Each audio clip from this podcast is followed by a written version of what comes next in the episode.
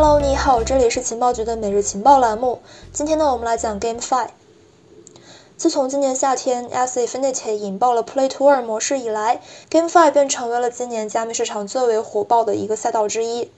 近几个月以来呢，各种链游的创新玩法出现，也吸引了很多的资金和用户涌入。一些早期游戏也借助热门概念获得了关注。从各维度来看，元宇宙和 Play to Earn 已经是当下最为受关注的话题。欧 E 行情显示，近期很多的这个元宇宙还有 play tor 游戏项目以及代币呢，都出现了暴涨。但另外一方面，伴随着 Axie 近期的热度和收入下降 play tor 是否能够继续主导市场？下一步的发展趋势如何？元宇宙概念大火会不会成为 GameFi 未来发展的方向呢？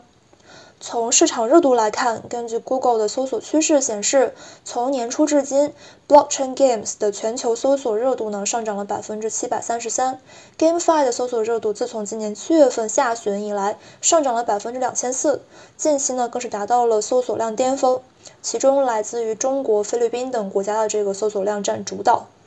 报告显示，区块链、元宇宙和 Play to Earn 是亚洲地区最为受关注的两个话题。在亚洲媒体上被提及的次数呢，达到了一百七十万次，环比增长百分之三十三。此外，资本和流量热度呢，也证实了市场对 Play to Earn 游戏的兴趣日益增长。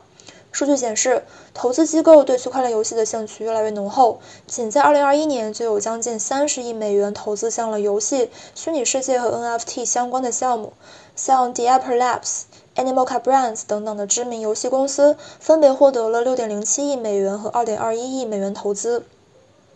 而从这个用户参与的程度来看，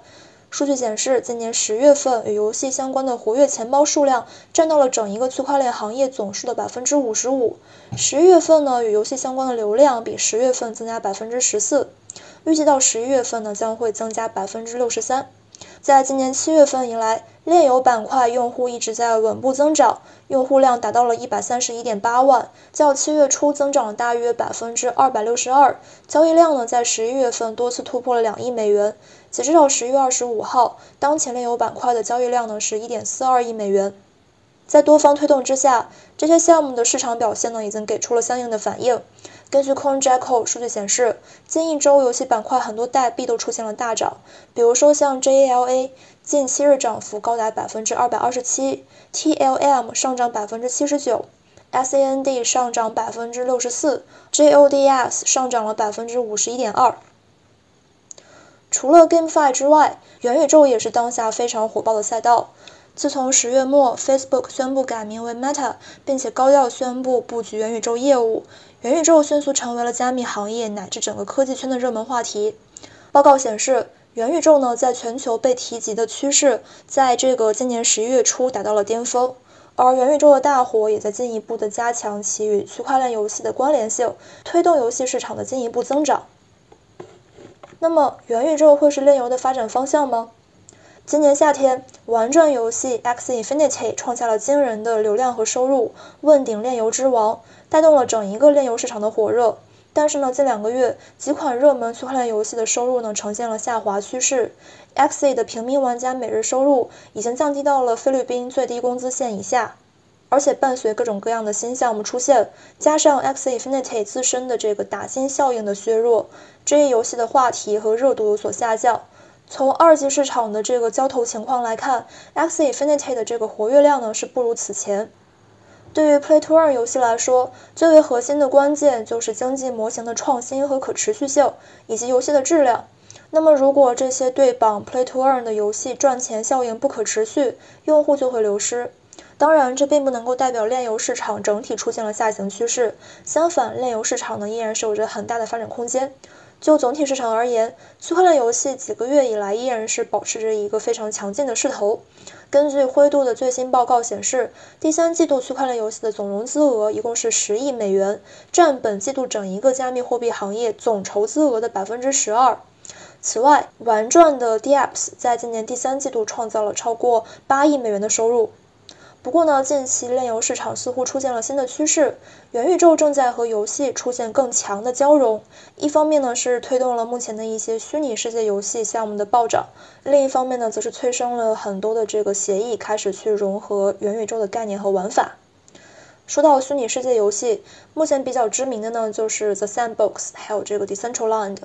自从 Facebook 更名为 Meta 以来，Sandbox 还有 Decentraland 近期代币价格出现了大幅提升，游戏内的虚拟土地资产也在增值。根据 OE 的行情显示，The Sandbox 治理代币 SAND 价格近一个月呢上涨了百分之七百五十六，而 Decentraland 代币 MANA 最近一个月呢则上涨了百分之四百五十二。此外，元宇宙影响力呢还扩展到了 NFT 领域。The App Reader 的报告显示，与元宇宙概念高度相关的虚拟世界游戏，在十一月份的销售额呢，一共是一万两千五百五十件，迄今呢已经产生了超过七千八百二十万美元收入，比十月底呢分别增长了百分之一百七和百分之三十。十一月份，游戏 NFT 的总销售额超过了六点七五亿美元，而虚拟世界 NFT 占据了 NFT 总市值的百分之八。自从九月份以来，增长了百分之一百六十六。比如说像 Mexico Games、Coms，还有 Illuvium 等等的知名链游，都在准备融合虚拟世界概念，发布 NFT。那么，元宇宙将会是链游接下来的发展方向吗？元宇宙是一个数字化的虚拟社会生态，它有三个要素来构成，分别是用户经济、硬件和网络基础设施，以及这个区块链技术。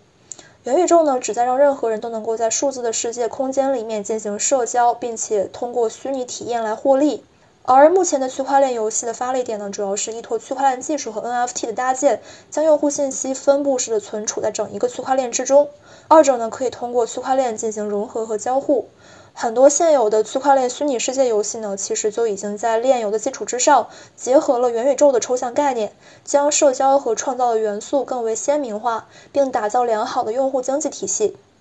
总结来说，链游结合元宇宙概念，那么将会需要更加具备和注重几大特点，分别是虚拟化身形象、社交属性功能以及更强的游戏互动。因此呢，与其说元宇宙是链游之后的一个发展方向，倒不如说早期元宇宙形态有可能会依托区块链游戏作为内容载体来呈现，让游戏开发者和玩家之间有更加去中心化和空间感的价值流通和交互。总之，可以预见的是，之后的元宇宙和链游的相关性呢将会越来越强，二者也会共同促进 NFT 的扩张。好的，以上就是我们节目的全部内容了，明天见，拜拜。